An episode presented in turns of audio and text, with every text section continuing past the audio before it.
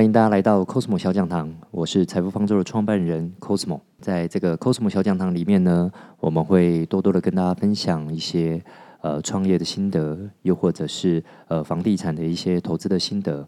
呃，欢迎大家常常来这边啊收听。那当然也鼓励大家能够帮我们订阅跟分享。好喽，那我们今天呢，呃，来聊聊的是开咖啡厅。嗯，就是大概很多年轻人哦，包括我自己在年轻的时候，呃，离开第一份工作的时候，当年在台积电工作，呃，离开的理由其中一个就是跟我的同事讲说啊，我要去开咖啡厅。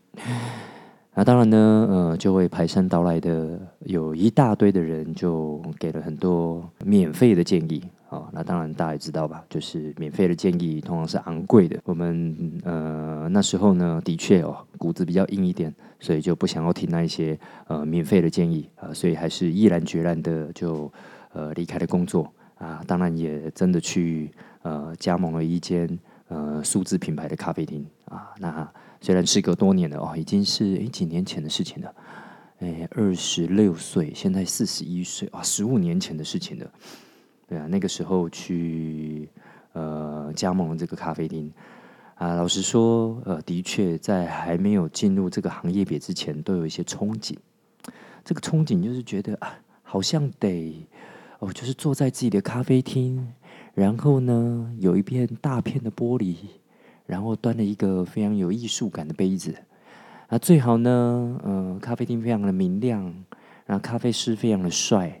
然后呃，就是呃，来喝咖啡的每一个那个客人呢，都很有质感啊，会带了一本文青的书，然后呢，翻翻书，喝喝咖啡，吃吃一点点心，哇，都美妙的画面。我觉得如果是这一家咖啡店的老板，多么赞！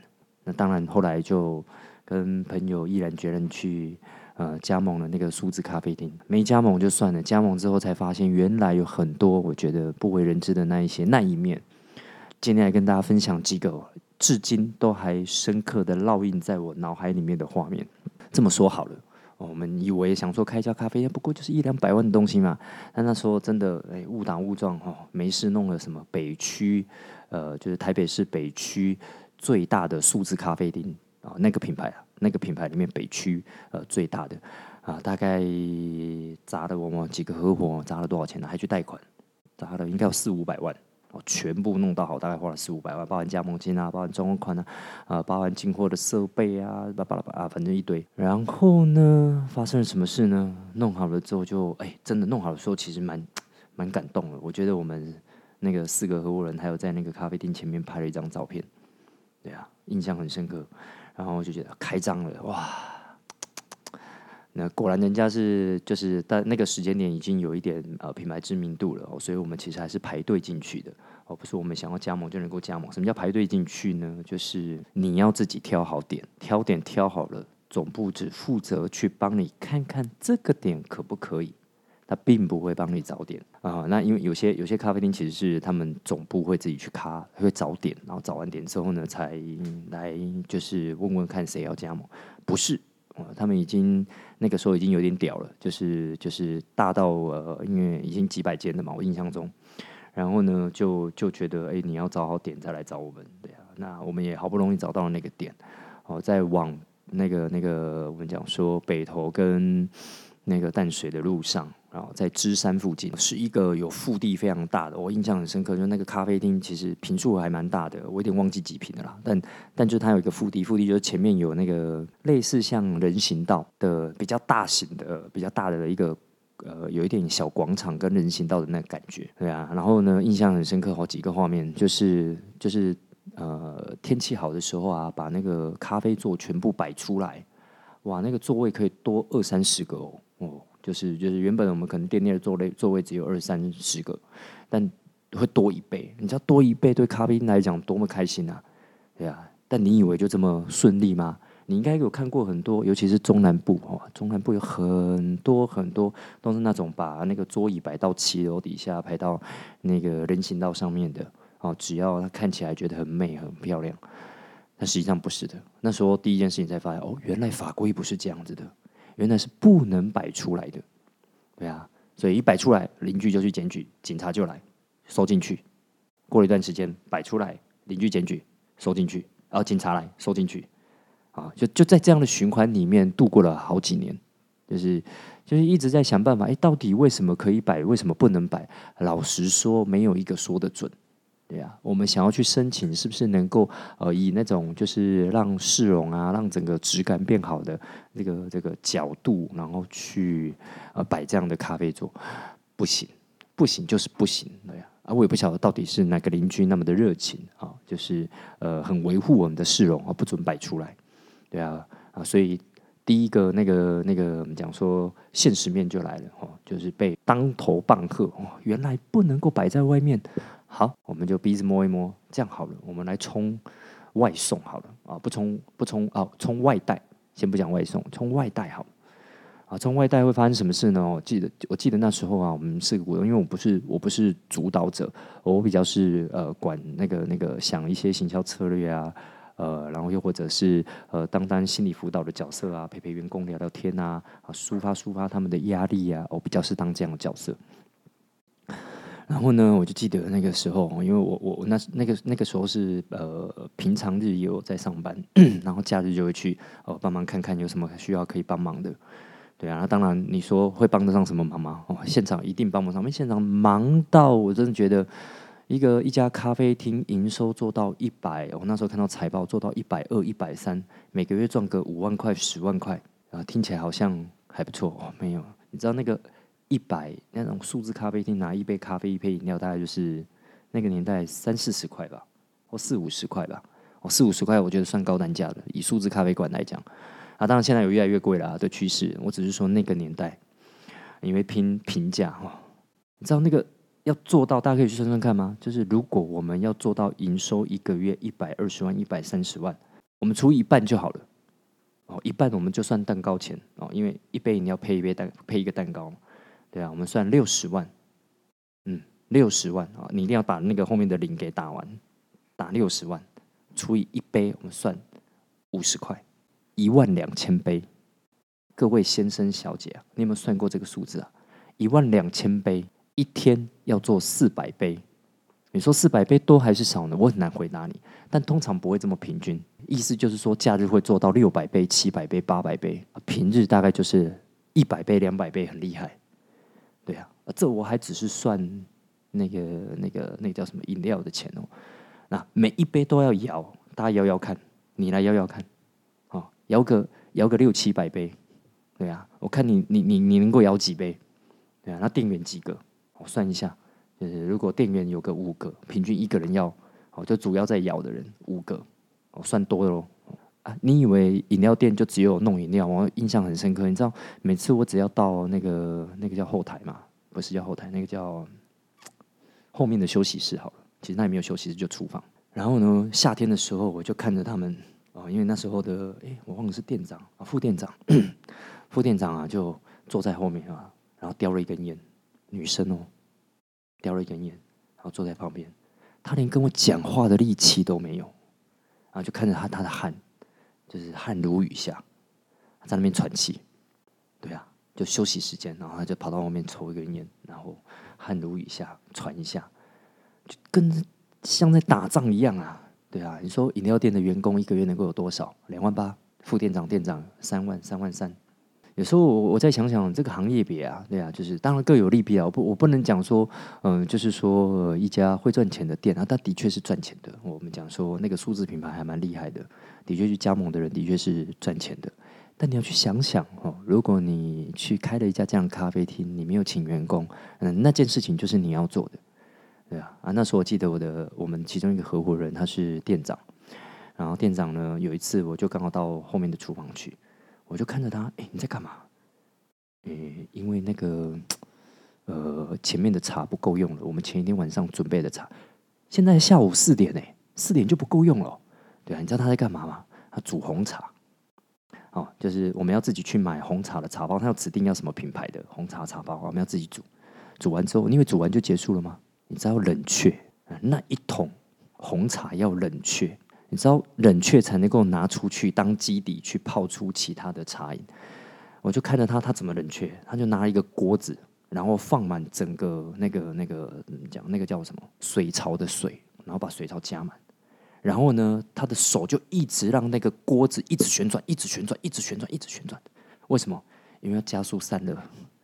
我说不能加冰块吗？不能，味道会跑掉。因为前台他加多少冰块、加多少糖都是算好的比例，你煮出来的红茶基底是不能够乱加。对，我说怎么降温？能不能拿到冷冻库去？太慢！天哪，那一锅不过只能够再做个几十杯而已。我就看着他那半小时一直在那边旋转，你知道那种的心疼。跟我说啊，那为什么是你来做这个？他说没有，没有人手啊，没有人可以干这件事情。前台现在在前面那个柜台，现在像打仗一样，对啊，然后就做的慢就被克诉，然后就被抱怨，对啊，然后每天就应付这些客诉跟抱怨，客诉还 OK，对啊，然后算的还有邻居检举，对啊，就是里面其实有很多很多问题啊，哦，那数字咖啡店也不是这样子，就是说为了要冲业绩，我还记得那时候有一次那个什么母亲节前夕啊，不前面一个月，好像记得四月多吧。我就去店里面，然后去店里面跟他们聊的时候，就突然看到卡车再来的，再来什么？再来母亲节蛋糕。呃，那时候数字咖啡馆标榜什么？标榜现场做，所以还要请一个咖啡师，呃，那个蛋糕师傅。然后呢，他其实是做好了基底，就是蛋糕的模做好了之后来现场加工，对啊。然后呢，他就一个一个基底，反正就是一个蛋糕大小的哦。你不要想说哦，好像会变小，没有蛋糕大小。然后呢？卡车来了之后呢，就一次送进，我忘了几十颗，然后就把你的蛋糕，呃，把你的冰柜给塞满。我说这到底要干嘛？又没有人买。我说没有办法，规定，我忘记是两百颗还是几百颗，就是你这个母亲节就是一定要卖出两百颗，他每隔一段时间就会送来，类似送来三十颗、四十颗，然后就把你的冰柜塞满。啊，下一次送来你没有消掉会坏掉。我说那坏掉怎么办？你要自己负责。我说天哪，还有这样玩的？没办法，因为要冲业绩。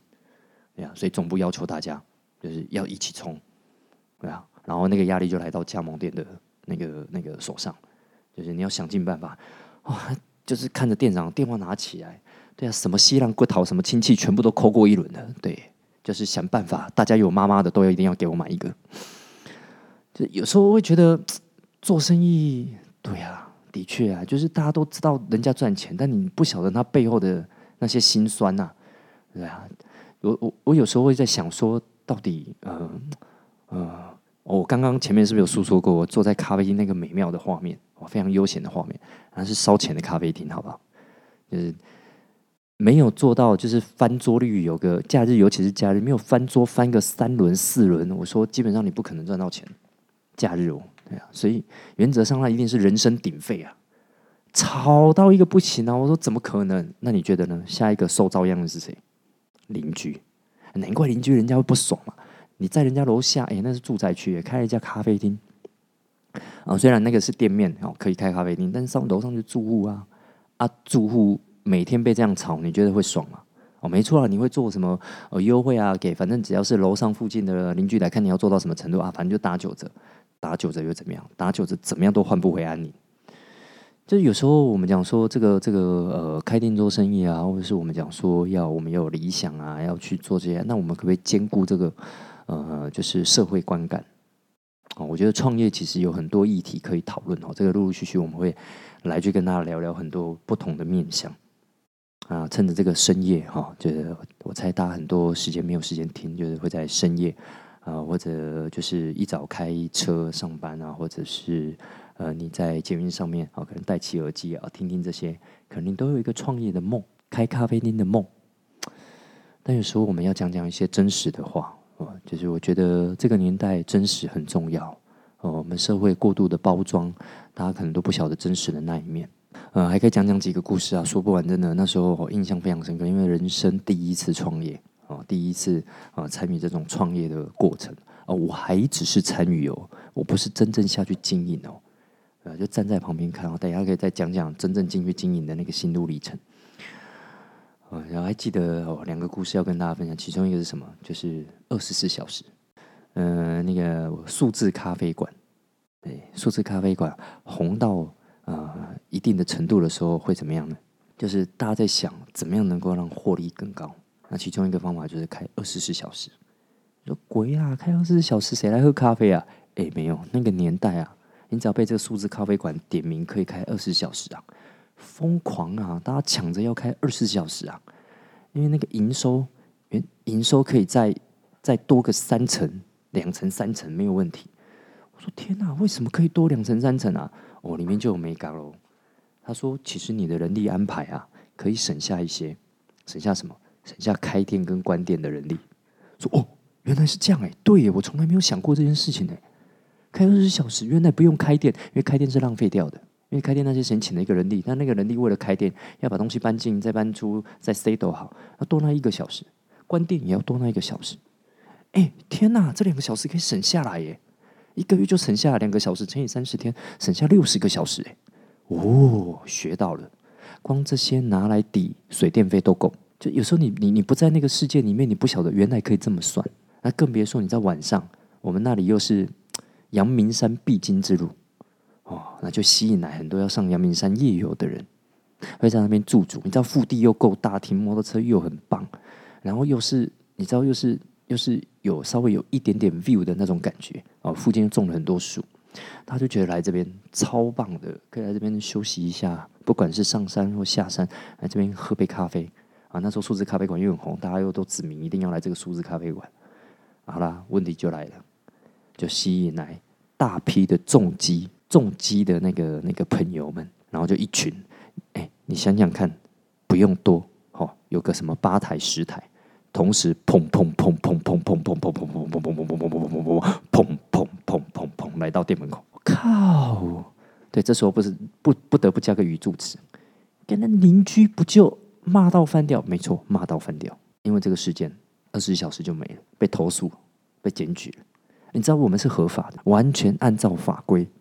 完全按照所有的规范，但就是被投诉，怎么办？敌不过社会观感这件事情，你没有违法哦。很多时候我们讲说，在在东方人的世界里面，然后讲情理法，情理法，有时候不太不太晓晓得要怎么讲法这件事情啊。对啊，不是你合法就好，很多时候你真的要考虑进去的。对啊，因为开店做生意，说真的，你要好好做生意，没有人来给你乱吼，那真的是福报啊。对啊，所以我觉得，呃，为了重击事件哈，所以最后还是不得不取消二十四小时的这个机制啊，否则有了二十四小时，你知道，大家四个股东那样就更开心啊，因为营收更高啦，获利当然也会再好一些些啊。对啊，很多时候我觉得回想起这些故事啊，人生慢慢累积下来，才发现哦，原来有很多真实的事件里面。诶，或者是表象，大家看到的表象背后里面没有办法了解到的东西，实际上，嗯，我觉得或许隔事隔多年哈，就像维基百科解密的那种，哦，维基解密啊，不是维基百科，维基解密的那种感觉，就是会觉得来跟大家谈谈这些，呃，梦很好啊，但或许我们可以务加上务实的东西哦，年轻谁没有疯狂过哦，就是谁没有冲动过。谁没有就是去闯个一闯？所以我觉得，呃，就是与其我们讲讨论这些，呃，就是好好呃市面上很多就要你就是反正钱掏出来就对了，然后反正做就对了，也倒也不是说成功学那一派怎么样好跟不好，而是有时候我们觉得，呃，商场上就是回到逻辑，回到数字，回到成本效益，啊，你去想想做一百二十万才赚个十万。跟正哦，做一百三十万才赚个十万。当然你说能不能 cost down 可以，但你就在跟你的良心打架。就是每天你看着这些员工拼成这个样子，好，这时候我们来谈谈外送。外送这件事情呢，其实是两面刃啊，啊，因为你店里面的喂纳量是有限的，那你你要拼外送，不管是平日有公司订外送，还是假日有住家中做呃，就是外送，实际上那个都是用命呢拿来换的。因为每一趟啊，店长都在计算。但就是我记得墙上有贴了一张地图。就是从我们店到那一家公司来回多久能够接？比如说来回十五分钟，总共要花到半小时。然后这个订单要超过多少才接？啊，到底要十倍、十五倍还是二十倍？或者要么你去想想，好了，十倍，十倍五十块，五百块，五百块让你的毛利可以有多少？五百块，呃，不好意思讲多少了哈，因为这不方便讲。好，假设一半好了，我们讲说你可以赚个一半，两百五十块。啊，这个人时薪一百块，他来回如果超过一个小时，哎，先生小姐啊，你赚什么？人家白工嘛，不能不可能来回各一个小时啊，你去送那个外送干嘛啊？所以就抢时间哦，然后抢订单数哦，那单笔订单的价格要超过多少？那个店长或副店长非常有经验的去判断这件事情，才知道这单订单接的有没有效益。好了，你这一趟出去，你以为这一趟出去就结束了吗？我刚刚讲的只是成呃扣掉成本哦哦，你可以赚个一半。你没有想到的是摩托车，请问摩托车用谁的？店里面要不要买摩托车？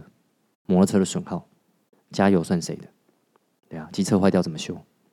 好了，后来就想到，那算了，我们就招募有摩托车的年轻人，用他的，我们一趟贴他多少，他愿不愿意？就后来就觉得不行，对，你知道这种东西就是拼命啊，就跟现在你知道那个时候看到已经遇见了现在那那些哦两个品牌，Uber E 的跟福方大外送员用拼命的那个。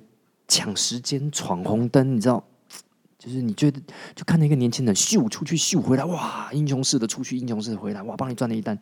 然后呢，出了车祸呢，算谁的？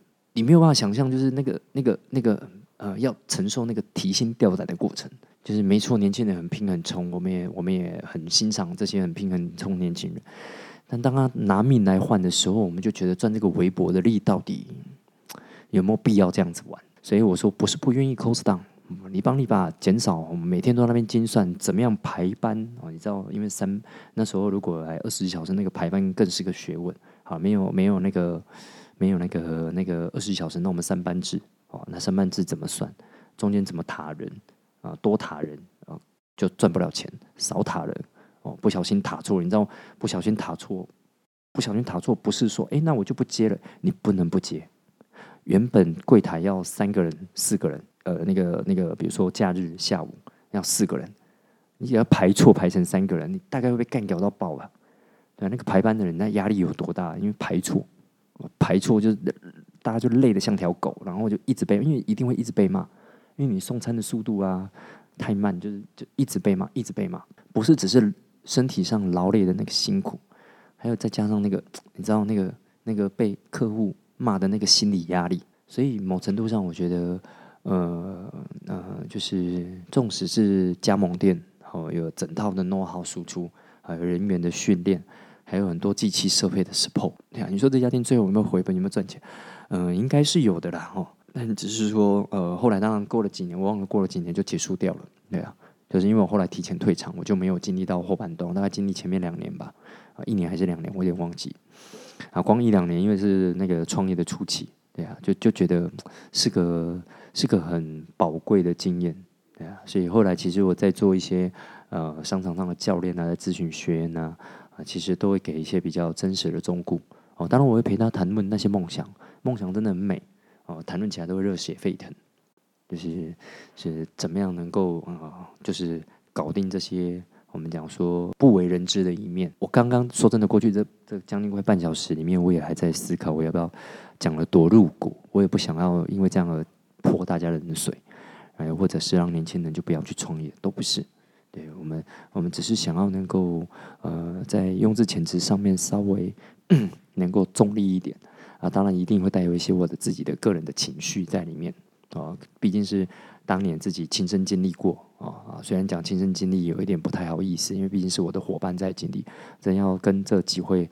呃，就是当年的呃店长、副店，还有工作人员，曾经的工作人员，还有包含我的 partner，啊，真的呃献上无限的敬意。对啊，我觉得他们带给了我在年轻的创业的旅途上莫大的一个一个帮助哦。就是在我赔得起的情况下啊，就是可以参与这么这么这么漂亮的过程啊，这么精彩的过程，让我们让我们重新去理解到，我原来。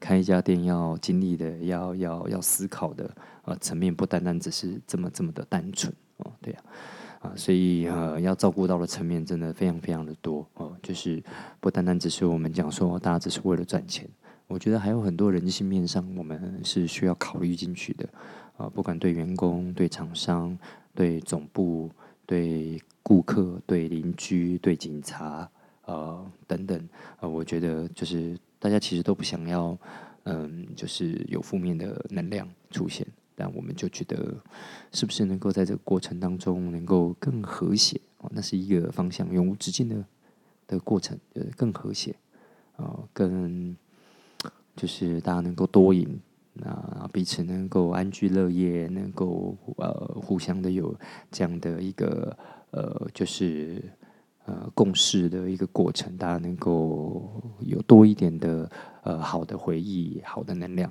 哦，带给我们的人生，我觉得是比较重要的。好啦，当然，嗯，我们讲说，呃，咖啡厅这部分，我们先稍微跟大家聊一聊。或许有机会以后，我们可以再多聊一些深一点的啊。因为在我的人生里面，后来也有陪一个咖啡店的老板，哦，就是他也是要呃从无到有开了一家咖啡厅啊，那个过程啊，以及后来呢，呃，他经营了三年。呃，然后后来决定哦要退场啊，那我也把它接下来，然后经历了两三年的一个转型的一个心路历程，那我觉得是都是一些很棒的经验啊。那我相信，呃，在这个 Cosmo 小讲堂里面呢，我可以多多的去分享这些创业跟跟房地产投资的经验给大家。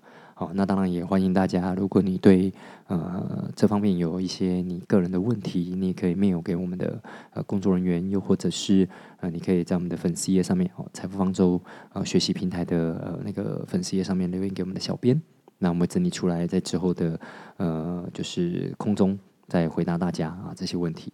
那当然，如果你觉得你个人上面也有一些呃想要更进阶的服务，一对一的这样的一个咨询的服务，那我们更欢迎我们平台上有蛮多有经验的教练啊，不单单只有我一个啦啊，当然啊也可以指明我哈，好，我我也是我也是可以，我我也是可以安排时间接客的哈，对，就是可以跟大家呃有这个机会，我觉得可以分享给很多想要走在创业这一条道路上的。呃，就是我们讲说战友们哦，真的把大家当成是战友，不管我们有没有一起创业，但大家真的在这社会上都是战友们。那我们可以互相交流，给予一些我人生这三年来的一些呃创业的经验。我其实我创业已经十五年了。十五年的经验，然后可以分享给大家。我当然跨的行业别，因为也有一点呃多元啊，所以可以分享多一点经验给大家。好，欢迎大家能够来预约一对一的咨询。好，OK。那最后还是要提醒大家能够订阅啊，以及分享啊。那也谢谢各位的呃收听，我们下次见，拜拜。